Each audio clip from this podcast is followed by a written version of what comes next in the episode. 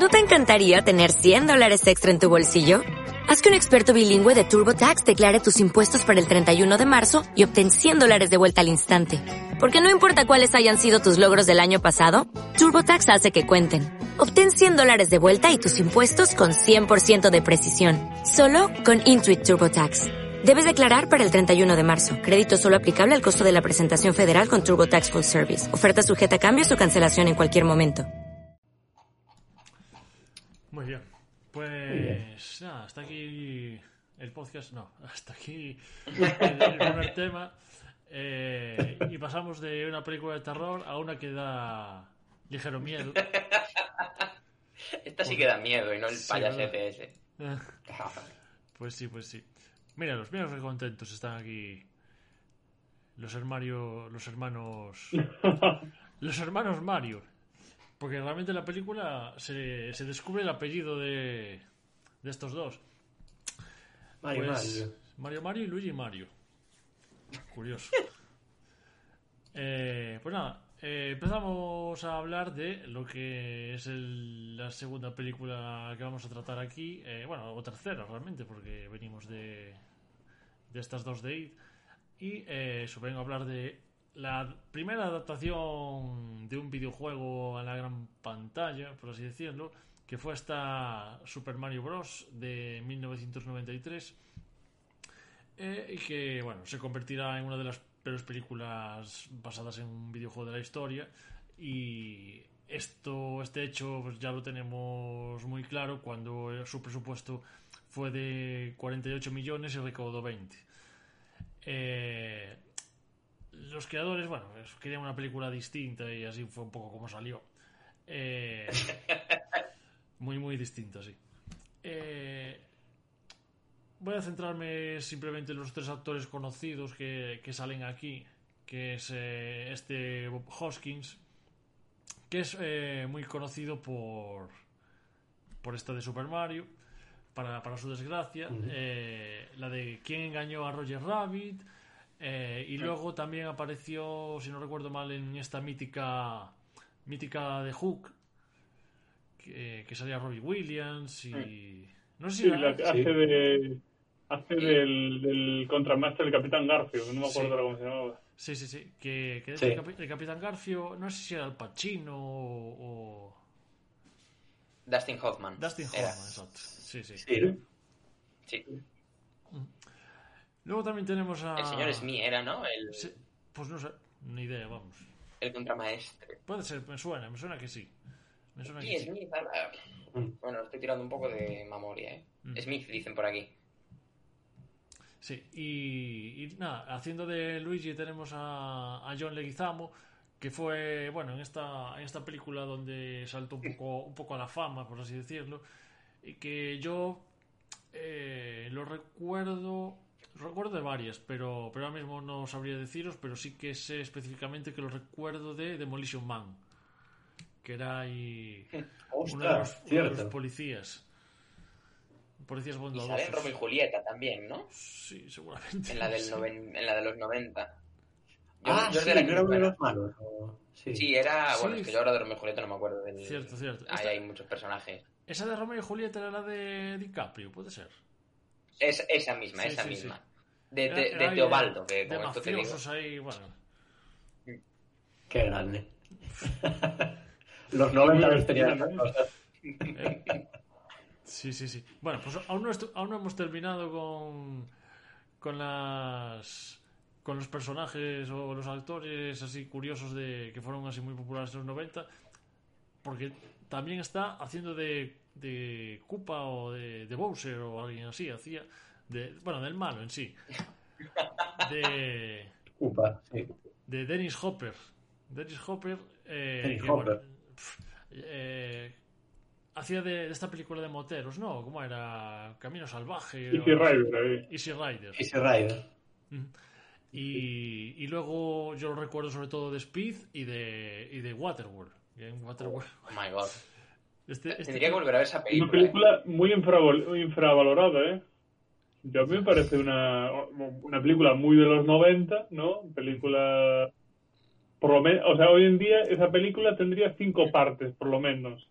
Y Sería una serie, y spin-off o algo Sí, sí, así, sí. pero ahí llegó con toda su película y se marchó, y ya está, no... ahí- Hace falta. Sí, sí, bueno. Sería una serie de, de HBO, creo.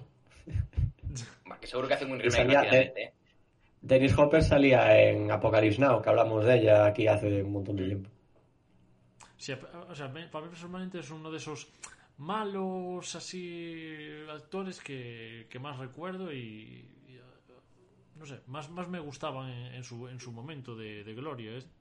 Así. Y yo creo Sí. que aceptaba a, a mayores este tipo de películas como la de Super Mario, la de Waterworld, porque le daba igual todo. En plan, él venía aquí a, a divertirse como en el hormiguero. Así es que re- realmente es de lo, de lo mejor, de lo más rescatable de, de la película en sí. Yo creo que se le nota ese, ese desdén. ¿no? Mm. Pues me hace gracia que esta película se promocionó con la frase esto no es un juego de- en los trailers, que es una cosa que, vamos, es de, de manual de, de marketing de, publicista esta frase, vamos. Que bueno, hace un poco de referencia a lo que viene a ser, viene a ser la película. Pero sí que es curioso también eh, que Nintendo eh, dejase ir eh, o, o vendiese su mejor activo a, así para, para que luego hicieran, hicieran esta película. Porque hubo muchos productores que, bueno, obviamente querían hacer una, una película basada, basada en Super Mario y demás. Pero al final, bueno, de hecho le- les ofrecían pues, cantidades generosas, superando los millones de dólares. Eh, pero fue un tal Roland Joffe eh, que había venido de, de estar nominado al Oscar por una película que se llamaba La Misión, que, que hizo la, la puja más baja y se lo llevó. Y es que este, este tío eh, se fue. Yo creo que le tienen un poco de, de le tuvieron un poco de estima por el hecho de que fue el, el que el que el que viajó a Japón y estuvo allí días y días en, en el hotel convenciéndolos que no fue que no fueron unos tíos desde sus butacas de en, las en sus oficinas de Hollywood que, que simplemente le enseñaban la chequera y ya está supongo, supongo que, que- que este tío mostró más interés personal por, por hacer esta película y al final pues Sí. pues se la llevó por desgracia o Ya, es, es que a los japoneses el, el tema este de, de esto que comentas les, les resulta muy importante. Es como una pequeña diferencia cultural que a veces se les olvida a los yankees a la hora de hacer estos negocios y, y, lo, y también lo consideran mucho. De hecho, creo que es el, el que ahora mismo es el jefe de Nintendo Escandinavia.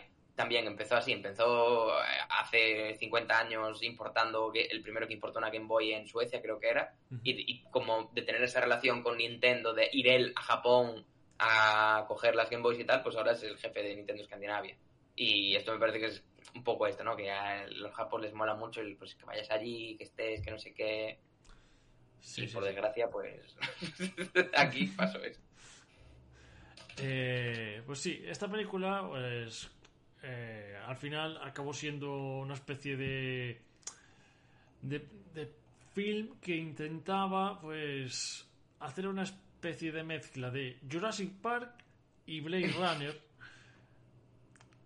Porque, bueno, eh, al ser del 93 y también es donde se estrenó esta, esta de Jurassic Park con dinosaurios y demás, pues quisieron aprovechar también un poco el tirón en ese sentido. Así es como vemos un Yoshi Velociraptor y cosas así que no tienen mucho sentido, pero bueno. Que es súper cutre, ¿sabes? Y justo haciendo la comparación de Parque Jurásico, que fue de la misma época, pues aquí ya, Ya, te- ya. te explota la cabeza. Sí. Y lo de Blade Runner lo digo porque, eh, bueno, aparte de cómo es el, el- el- la ambientación, así una distopía oscura y medio viniéndose todo abajo y demás, pues hay parte de, de los trabajadores de, del rodaje y demás que vinieron de, de allí. Que, bueno, yo estuve intentando investigar por qué, por qué cogieron una ambientación así cyberpunk eh, pero es que en la época pues tampoco había había mucho tampoco había mucho de esto. Tenemos la, la Blade Runner Brasil Juez Dredd eh, también era un poco así de la época y demás pero bueno quizá ya me estoy yendo un poco por las ramas mezclando Juez Dredd Bueno, con Super Mario eh, pero bueno.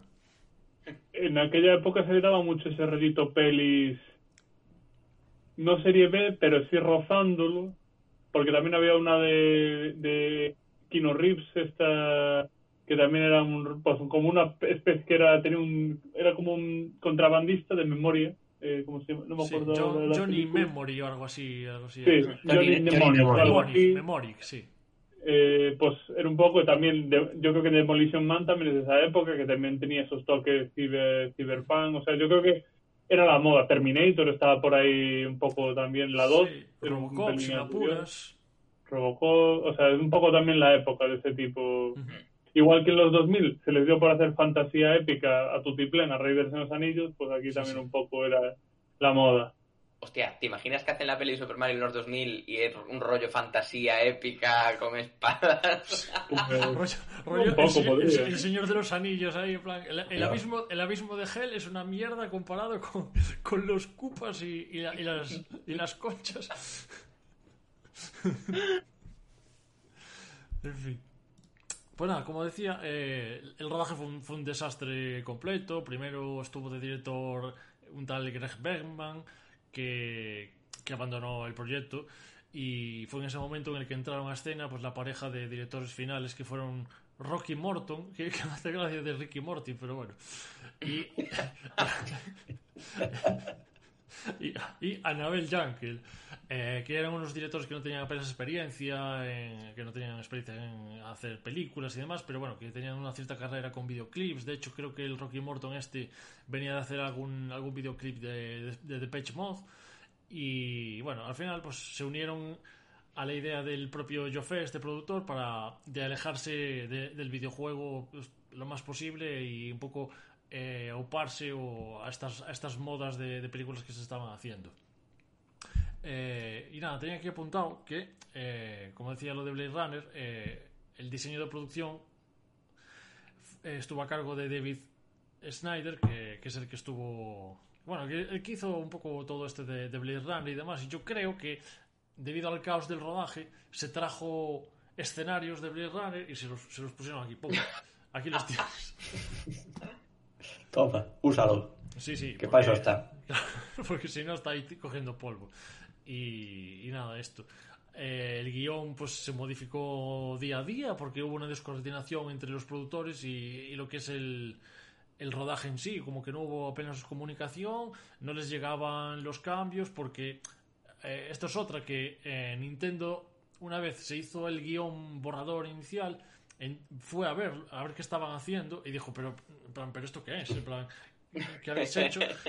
y entonces claro como ya tenían todo preparado todo toda la postproducción y demás eh, los escenarios montados dijeron joder pues a ver ahora qué hacemos porque ya tenemos todo aquí comprado y esto nos lo quieren cambiar y entonces estuvieron reescribiendo el guion casi todos los días y hubo pues un esto se convirtió en un rodaje de improvisación prácticamente y y esto fue un poco lo que acabó pasando que, que al ver tantos cambios de guion tanto John Leguizamo como el Bob Hoskins estuvieron prácticamente todo el rodaje de la película borrachos Madre y mía. este rodaje, pues eso fue especialmente duro para Bob Hoskins, que definió a Super Mario Bros. como la peor experiencia de su carrera. Joder. Y literalmente, literalmente dice que fui apuñalado cuatro veces, electrocutado, me rompí un dedo, casi me ahogo, y eso es solo lo que me pasó a mí en el rodaje. De hecho, tengo escuchado, tengo escuchado de, o sea, de- me suena de haberlo escuchado de que Bob Hoskins eh, no es que reniegue de esta película, pero es que le parece fatal que se la menciones. En plan, si lo ves por la calle y dices, bueno, mm, te- me acuerdo de ti en Super Mario, pues igual te meto Te da un puñetazo. Porque de hecho, de hecho, Bob Hoskins, yo creo que mucha gente se equivoca con él, de que es un, es un de estos enanos que tiene muy mala leche. ¿eh? La gente lo, recuerda igual de este tipo de películas, como Roger Rabbit, y demás, que, que son muy graciosas, pero el tío es un cabrón. Bueno, Roger Rabbit también tenía mala leche, ¿eh? que era hacía de rollito ahí, inspector de cine negro, ahí. Sí.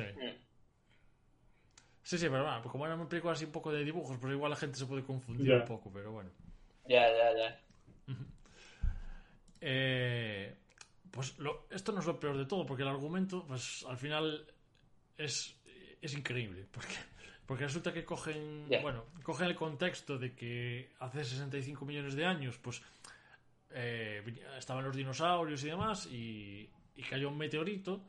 y que hizo que desaparecieran. Pero esto realmente no es lo que pasó, bueno, según la película. Y es que la, la, la clave es que no se extinguían, porque los que no murieron del impacto eh, o las consecuencias fueron eh, teletransportados a un universo alternativo donde evolucionaron y se desarrollaron como una civilización parecida a la nuestra. Y ya me diréis vosotros pues eso, cómo pasaron de ser lagartos y demás a ser humanos de, de carne y hueso cosa que es bueno es, es inexplicable pero bueno. En la actualidad de, de, la película en los años 90 Mario y Luigi pues eso, son hermanos italoamericanos lo de americanos pues supongo que es porque es la película de Hollywood eh, y son esos fontaneros. Pero por esto del azar, pues se acaban cruzando en sus vidas con Daisy, que es una especie de arqueóloga que ha descubierto el impacto de, del meteorito en la misma ciudad de Nueva York. Lo que desconoce esta, esta Daisy es que su, pan, su pasado está vinculado con, con, este, con este mundo, mundo alternativo de, de los dinosaurios. Eh, de modo que Daisy es acaba siendo secuestrada por Iggy y Spike, que son unos maleantes de, de este Koopa. Y Mario y Luigi pues tienen que ir a, rescatarla, viajan a, a, esta dimensión paralela y descubren Dino Hattan, que, que me encanta a mí este nombre. que, es la, que es la única ciudad que existe en, en este mundo de, de los dinosaurios. Eh, allí, allí acaban eh, y bueno, descubren que este Koopa pues, es un autoproclamado rey que dio un golpe de estado donde en esta ciudad donde, donde había un rey eh, que, que, lo acaban transformando en una especie de hongo mutante que, que se va pues desperdigando por toda la ciudad pero mantiene su su, su mente y hace que acabe ayudando a, a Mario a Mario y Luigi con esta, esta plaga de hongos que bueno, que pues no sé, intentaron pues por todos los medios dándole vueltas, enlazar esto de los hongos de los videojuegos con, con la película futurista, vamos. Me parece, o sea, me parece un ejercicio de, de tirabuzón este, estos Sí, guiones, sí. vamos, al, alucinantes. No sé si queréis comentar lo de, bueno, una cosa que es, es, es brutal, que es lo del niño que sale del huevo, que nace de, del huevo al principio de la película, que, que Sí, esta mujer sí. lo lleva a las monjas y demás. Me parece, me parece que, que, que esto es una declaración de intenciones de, de lo que es la película en sí. Porque me hace mucha gracia, porque yo, yo le eché mucho el ojo a esto. Porque dije, ¿cómo puede ser que un niño acabe naciendo de, de la eclosión de un huevo? Y resulta que de, bueno, de la bilis o de este, de este jugo de, del huevo y demás, que, que queda, una vez se abre y sale el bebé, le tapan, el, le tapan justo el ombligo. Esta parte. Porque claro, si un Ah, bebé nace del huevo, no puede tener ombligo. Eso... El ombligo, claro. Y, y Hostia, me- Claro. Y, y no, y no menciona nunca más en la peli que la chica no tiene ombligo, entonces. No, es un no. dato a tener en cuenta. No, no, no. Que desaprovechado. Si luego han hecho una serie con ese argumento. La del Kyle este, ¿no? X Cali, era. Que sí. Sí. Y. A ver, a mí me, me parece una, una película que, pese a que no tiene ningún tipo de ningún tipo de defensa, que le podemos encontrar mil y un fallos, incluso a día de hoy diría que ha empeorado más con el paso del tiempo, eh, se ha acabado convirtiendo pues eso, en una especie de película de culto que, que incluso la llevan a, a, a conferencias o certámenes de cine como una película cutre, pero que hay que tenerla de ejemplo, no solo para lo que no se debe hacer, pero que acaba, pues eso, mm, transformando una idea eh, inicial que al principio, pues, joder, con los medios de la época, pues, podía incluso ser inalcanzable, pero que al final, pues, incluso, pues, acaba saliendo una, una película, una película de esto. Ya no digo una película buena o mala, pero el hecho de hacer una película de- del el argumento de Super Mario Bros. eh, ya es hasta, hasta ciertamente encomiable. Y, y digo más, que al final la película, no sé si recordáis el final, pero pero da, da para secuela directa. Sí, plan, sí, venga, te lo dejan ahí a... Seguidme que está habiendo una revolución en este mundo de los dinosaurios y me tenéis que ayudar. Cosa que al final no ocurrió. Pero bueno, ya, a ver, viendo los precedentes, normal, pero yo cuando la volví a ver ahora para el podcast me sorprendió el final, no me acordaba, y fue como, que espera, ¿qué? ¿Que han hecho una segunda? Y no, Sí, sí. no la han hecho. no, no, no. No, yo me acuerdo. Por ahora. Yo, yo, o sea, yo la vi en su momento, pero, pero tal cual. eh, Me acuerdo de estar viendo. De hecho, es que me acuerdo, vamos, tal cual. De estar viendo el telecupón de Carmen Sevilla. Y ya en el, en el propio telecupón, el telecupón estaban anunciando que después grande. venía la película Super Mario. Y yo estaba en plan, Dios, que acabe esto ya, que bueno, que jueguen la, la partida del Hugo este y, y se pongan Ostras, con, con ¿os su- acordáis? Sí, sí. Sí, sí, tengo, tengo recuerdos aquí, vamos. Y, y me acuerdo que me la vi entera. Y Vamos, hecho- Carmen, vamos. y, y- y no sé si, si incluso pues, lo típico que le diste a grabar el VHS para, para luego poder verla las veces que quieras. Pero vamos, yo Claro. a mí de pequeño pues, no me disgustó y, y no sé no sé muy bien porque yo creo que es ya por el hecho, la propia ilusión de, de ver en, en película algo que, que estabas jugando eh, casi en ese, en ese mismo momento. Yo creo que ese choque pues le, le, le pudo venir bien en, en ese sentido. A ver, yo, yo voy a romper una, una, una flecha a su favor y voy a decir que ¿tú cómo harías una peli de Superman? Claro, claro.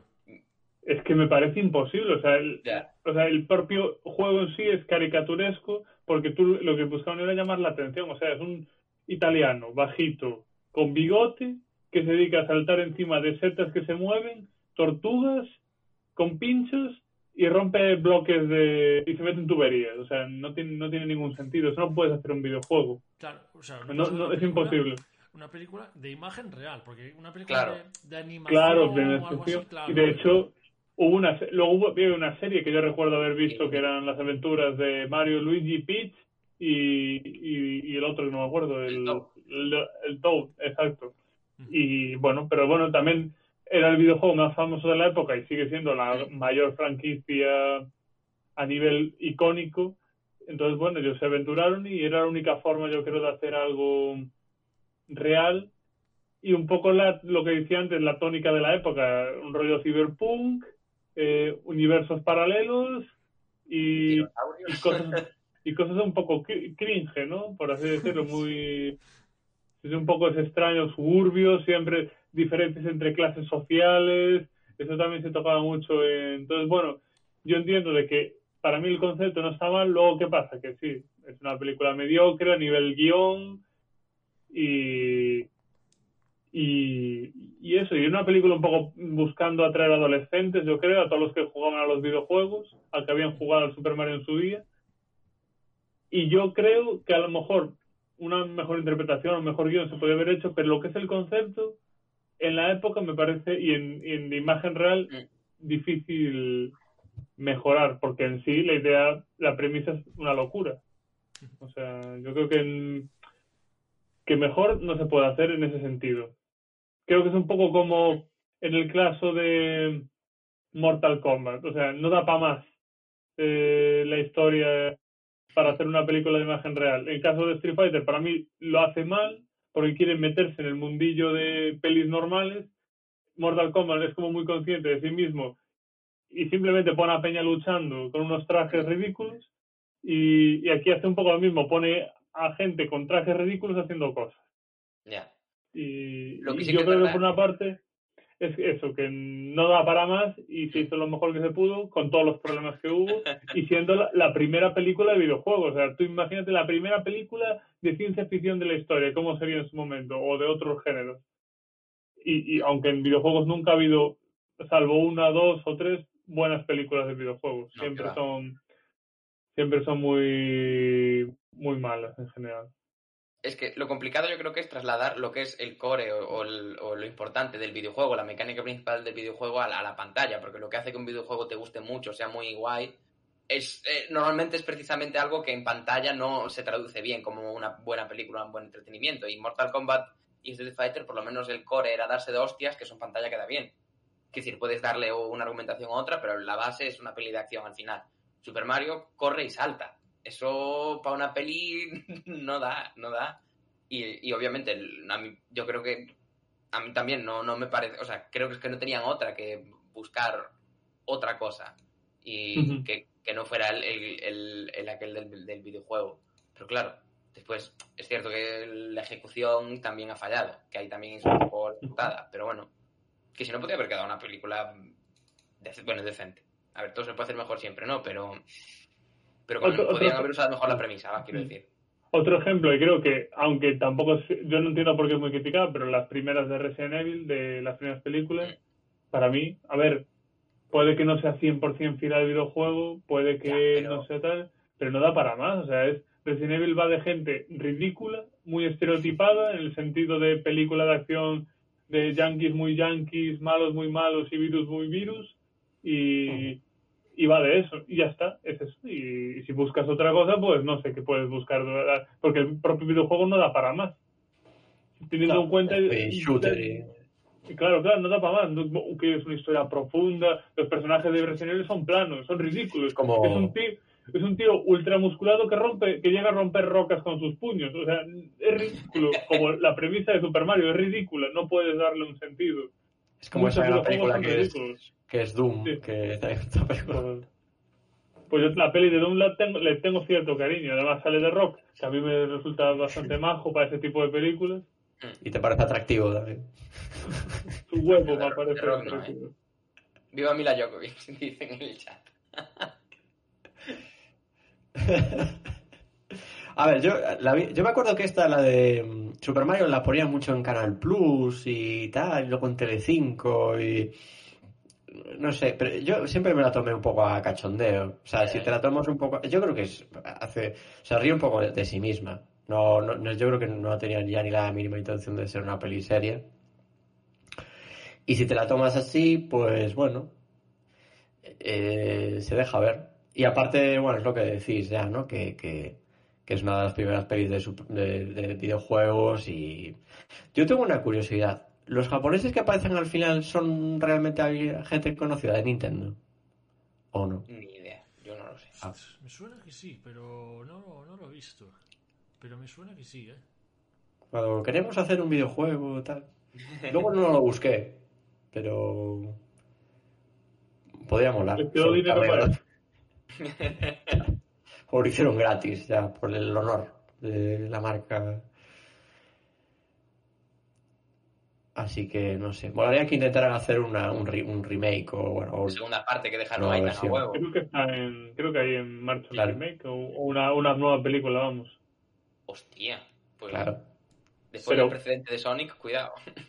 Sí, pero. Bueno, Sonic, Pero yo creo que más yo que creo que está bastante bien. No, o sea, lo- por eso lo digo. Yo creo que esta la van a hacer de animación, seguro, vamos. Que ni tan mal. No estaría mal, pero.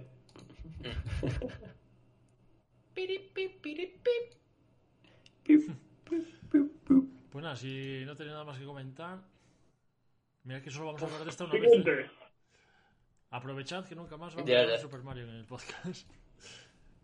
en fin. Bueno, hasta que Oh. salga ahora la segunda parte o el remake o lo que sea y, y la hagan Claro. canon de nuevo. Porque creo que el detalle del apellido es una de las cosas que se ha quedado canon. Y lo que no sé es si el personaje de Daisy, que es la princesa que luego sale, la que no es Peach, o sea, si es anterior o posterior a esta película, porque como sea posterior, cuidado. Porque me suena que, que en, los videojuegos salió más adelante. Y que justo el la que se enamora de Luigi sea Daisy en la peli y que luego saquen una princesa para Luigi que se llame Daisy. Yo no digo nada, pero. Yo no sé si saldría ya en algún Mario Party. O algo así, a lo mejor. Puede, puede ser, ¿eh? puede ser que ya existiera, no, no digo que no, pero. Que también, aún así, es curioso que estando Peach elijan poner a Daisy, que no me parece mal, pero digo que me, también me parece una decisión curiosa. Pero bueno, anyway. Eh, no, ah, vale, vale. Apareció por primera vez en 1989 en el Super Mario Land de Game Boy. Pues nada, Mm, toda mi teoría conspiranoica a la basura. pero bueno, en el juego es pelirroja y en la película es rubia. Bueno, pelirroja. A ver, Ay, medio castaña. Mm, Naranja. Sí. rubia no es en cualquier caso. No, no. En fin. Bueno, pues siguiente tema. Siguiente tema. Eh, Bueno. si, si la gente alucina con esta película, yo no sé qué van a pensar de la siguiente.